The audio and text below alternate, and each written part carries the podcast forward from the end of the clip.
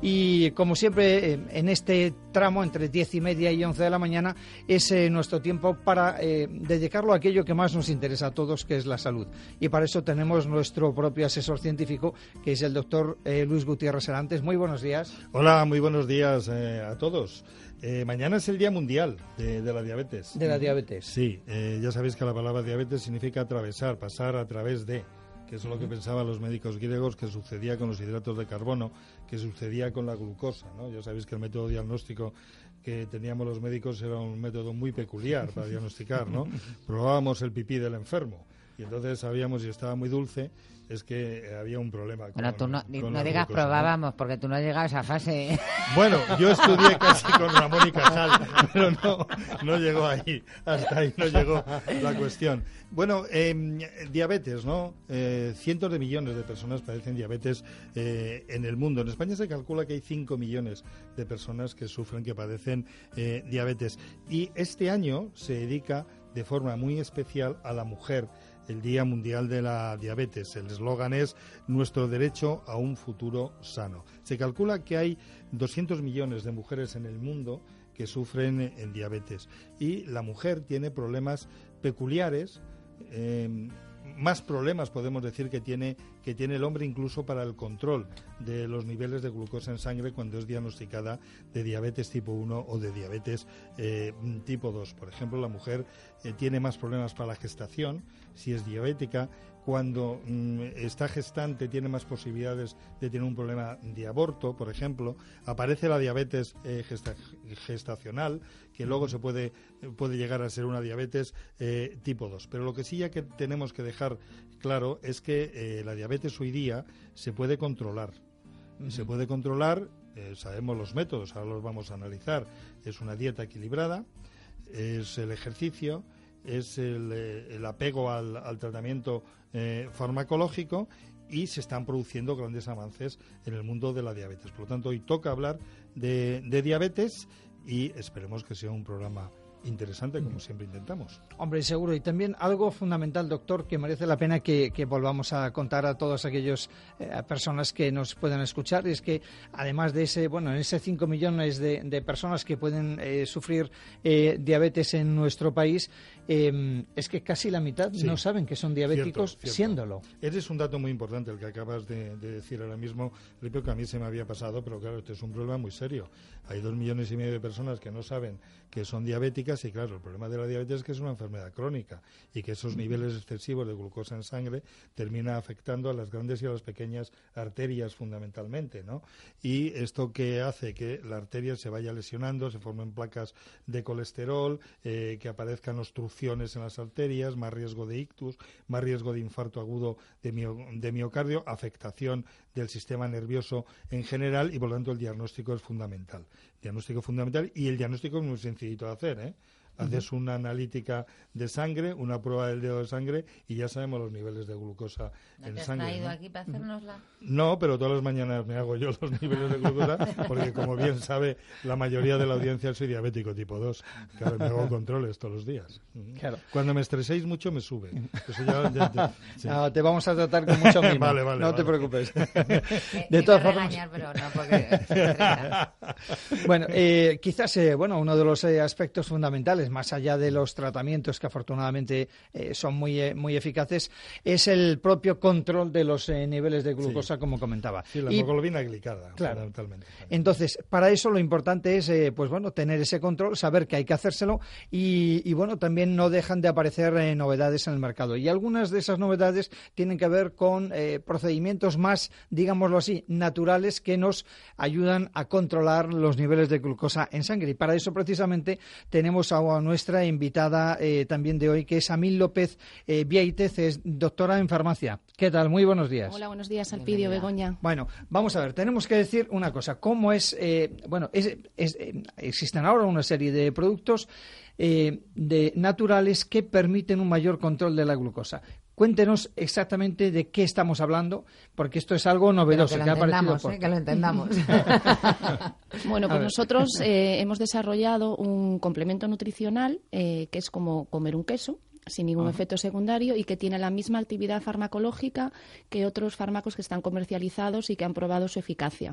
Entonces, eh, con este suplemento nutricional eh, tomado a diario, lo proponemos como un primer eslabón terapéutico una vez que se detecta que la glucosa está alta, que esa glucemia hay que intervenir para prevenir complicaciones a futuro y tiene una eficacia eh, inmediata, sostenida en el tiempo y sin efectos secundarios, que es muy importante para evitar complicaciones indeseadas. Bueno, a ver, eso es un producto que se puede añadir a distintos alimentos, por lo que yo entiendo, de cero. Y, pero eso, mm, evidentemente, eh, no estará en todos los alimentos. ¿Qué alimentos se, se puede incorporar? Pues mira, nuestro suplemento deriva de la leche, de las proteínas de la leche que una vez eh, digeridas con un proceso similar a la digestión con enzimas gástricas, se obtienen péptidos que son como eh, fragmentos de esas proteínas que tienen actividad eh, mimética para estimular la secreción de la insulina y reducir la secreción de glucagón. Entonces nos ayuda a mantener la glucemia constante, que es el nivel de azúcar en sangre, en niveles normales. Al mismo tiempo retrasa el vaciamiento gástrico y nos da sensación de saciedad, eh, controlando el apetito, que es uno de los problemas en los pacientes diabéticos, que tienen descompensado el apetito, sobre todo por dulce, y están constantemente con picos eh, de azúcar en sangre que afectan al control a medio y largo plazo de la glucemia y las complicaciones futuras. Ya han salido, han salido dos palabras, eh, un, por un lado insulina y por otro glucagón. Ahora Begoña me tenía que preguntar, bueno, ¿y qué es el glucagón? ¿y qué es el glucagón? ahí estamos. Bueno, venga, la insulina es la hormona que regula los niveles de glucosa en sangre y los mantiene dentro de unos límites normales.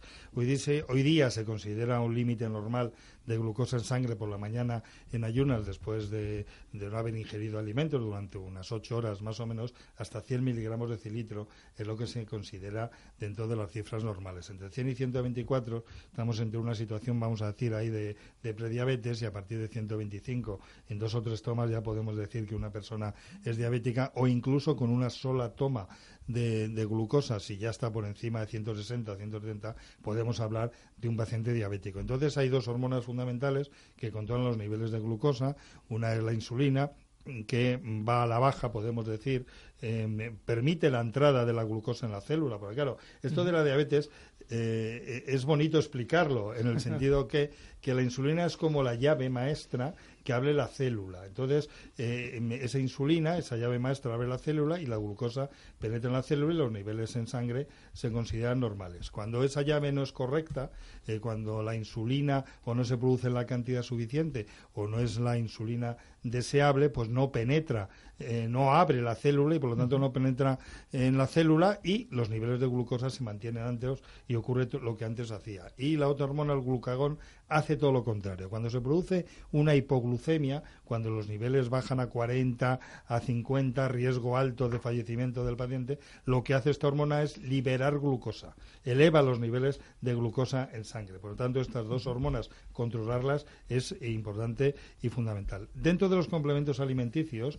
realmente hay complementos alimenticios que ayudan al paciente a controlar los niveles de glucosa. Y este producto, en concreto, este complemento alimenticio, aparte de, estas proteínas de que ya hemos hallado, ah, que hemos hablado y que regulan la GIP y la GLP1, que son intestinales, eh, pues eh, hacen, tienen cromo también, sabemos que el cromo es fundamental también para, para el control de los niveles de glucosa en sangre, ¿no? Por lo tanto, sí, cada vez aparecen nuevos eh, complementos alimenticios, nuevos productos que prácticamente no tienen efecto secundario, que eso es importante. Ya se ha explicado, ¿no? El tema de, de dónde se extrae. Entonces, creo que lo que sí hay que tener cuidado es el paciente que tenga, ¿no? Problemas con, con la leche. Tolerancia, a, lo mejor. Bueno, en, nuestro caso, como están muy hidrolizados, eh, normalmente hay una muy buena tolerancia gástrica. Puede contener, eso sí, trazas de lactosa, eh, mm. que es otro tipo de intolerancia. Mm. Una es la proteína de la leche de vaca y otra la lactosa. Pero salvo que sea una intolerancia muy, muy intensa, no hemos tenido en los estudios que hemos llevado a cabo ningún abandono del tratamiento, porque es como comer un, yogur o un queso en polvo. Eh, casi no queda lactosa por el propio proceso de, de producción. También dices tratamiento, pero esto no sustituye al tratamiento que tenga cada paciente, ¿no? Nosotros lo planteamos eh, desde la farmacia como el primer eslabón terapéutico. Pues, eh, como decíamos, una vez que hay un diagnóstico pues, en la eh, analítica de la empresa o un reconocimiento médico, vemos que, como decía el doctor Luis, que está alta el nivel de azúcar en sangre, pues ya sería un buen momento para instaurar este tratamiento con unas pautas también de dieta, de ejercicio, de hábitos, de hábitos alimentarios. Así se consigue reducir el nivel de glucosa y la hemoglobina glicosilada, que es el Mm, valor de la glucemia eh, dos meses atrás, para ver el control que ha habido en esos dos meses previos. La evolución también luego. es, es, el marcador eh, que nos, eh, nos gusta a los clínicos, pues ver un poco esos altibajos de glucemia que ha tenido el paciente y es más real que una sola toma. Y de esta manera, pues conseguimos encauzar estos pacientes que están mm, diagnosticados. también se están haciendo estudios, igualmente que los inhibidores de la DPP4 que son fármacos son fármacos para son, nuevos fármacos para la diabetes que comparten el mismo mecanismo de acción que nuestro suplemento eh, que se utilizan en monoterapia para eh, pacientes que no tienen un buen control glucémico con un solo fármaco hay veces que se eh, asocian dos o tres. Entonces también estamos viendo que nuestro suplemento igualmente que los fármacos comercializados y aprobados para este fin también mejora en estos pacientes que no están bien controlados pues porque a lo mejor están sometidos a mucho estrés o porque no tienen una dieta equilibrada o porque no hacen ejercicio, le da un plus de control. Entonces consigue eh, eh, que estas, estos pacientes regulen sus niveles de azúcar en sangre y que tengan más calidad de vida y menos complicaciones a medio plazo. ¿Y esto tiene que estar prescrito por un médico? Nuestro suplemento, como es un complemento nutricional, eh, se puede adquirir en las farmacias y, como decimos, no tiene ningún efecto secundario. El mecanismo de actuación es muy seguro y muy rápido. Entonces, desde la primera semana, estas personas que tienen pues, los niveles de azúcar en sangre un poquito descompensados ya se regulan. es conveniente también ponerlo en conocimiento del médico para que vea también la evolución, porque es conveniente pues cada mes, al principio, cada dos meses, ir haciendo pues unas glucemias eh, basales en ayunas para ver cómo se va controlando y así adaptar un poquito la, dosis. Eh, yo quería preguntar, mal comparado, ¿eh? ¿tiene algo que ver o es similar? Porque la gente a lo mejor sí que está más, más acostumbrada a ver estos complementos, por ejemplo, para bajar el colesterol, ¿no? Pues porque hay mucha publicidad, porque se conocen un montón de, productos ya estas tipo margarinas o tipo bebibles, ¿no? también lácteos para bajar el colesterol. ¿Tiene algo que ver o es similar? El enfoque es parecido. Cada vez hay más eh, conciencia de terapia natural, eh, no agresiva, evitar efectos adversos y se intenta retrasar un poco la terapia farmacológica para cuando fallan las primeras eh, terapias de, inicio, que son pues básicamente el cambio de hábitos, suplementos naturales, para conseguir que la persona tome conciencia de la importancia de que se involucre en su proceso curativo. Ya un poco la concepción paternalista de la medicina de, de depositar las expectativas en un fármaco está evolucionando a, que cada uno pues trabajemos médico-paciente, que nos responsabilicemos de, nuestra salud. Entonces, eh, todo este tipo de suplementos, nutracéuticos, alimentos funcionales, van un poco en esas eh, demandas de la sociedad que quiere eh, mejorar su salud no a cualquier precio. Sí, sí. No, es muy interesante esto que has planteado y sobre todo me parece muy interesante el tema que lo tiene que saber su médico, el médico que lleva al paciente. ¿Por qué? Porque la actuación puede hacer que bajen los niveles. que bien le va, este que bien se está portando, cuánto ejercicio hace. No, me refiero eh, que hay que controlar los niveles de glucosa, ¿no? Entonces, si está tomando un fármaco o incluso hay pacientes ya con insulina eh, diabéticos eh, tipo 2 o con otro, otro tipo de fármacos que han aparecido también, saber si hay que reducir la dosis de esos fármacos, ¿no? Eh, tomando este complemento alimenticio. Por lo tanto, sí es fundamental que lo sepa. Y luego también decir que no sustituye a ningún fármaco, que esto también es otra cosa importante que tienen que saber los pacientes. Decir, bueno, yo empiezo a tomar este complemento alimenticio y me olvido de todo el tratamiento. No, esto, esto no es así. Los complementos alimenticios hay muchos que funcionan muy bien, pero tienen que seguir un control, lógicamente. Oye, lo que pasa es que eh, este, cuando hablamos de este, de este nuevo producto, estamos hablando de un producto que eh, se extrae de la leche. ¿Y eso qué pasa? Que antes no se podía haber eh, descubierto esto, haber hecho, oiga, A ver. Eh, el tema es que la leche también genera mucha controversia hoy en día, ¿verdad? Hay mm. como detractores y, y proconsumo de lácteos.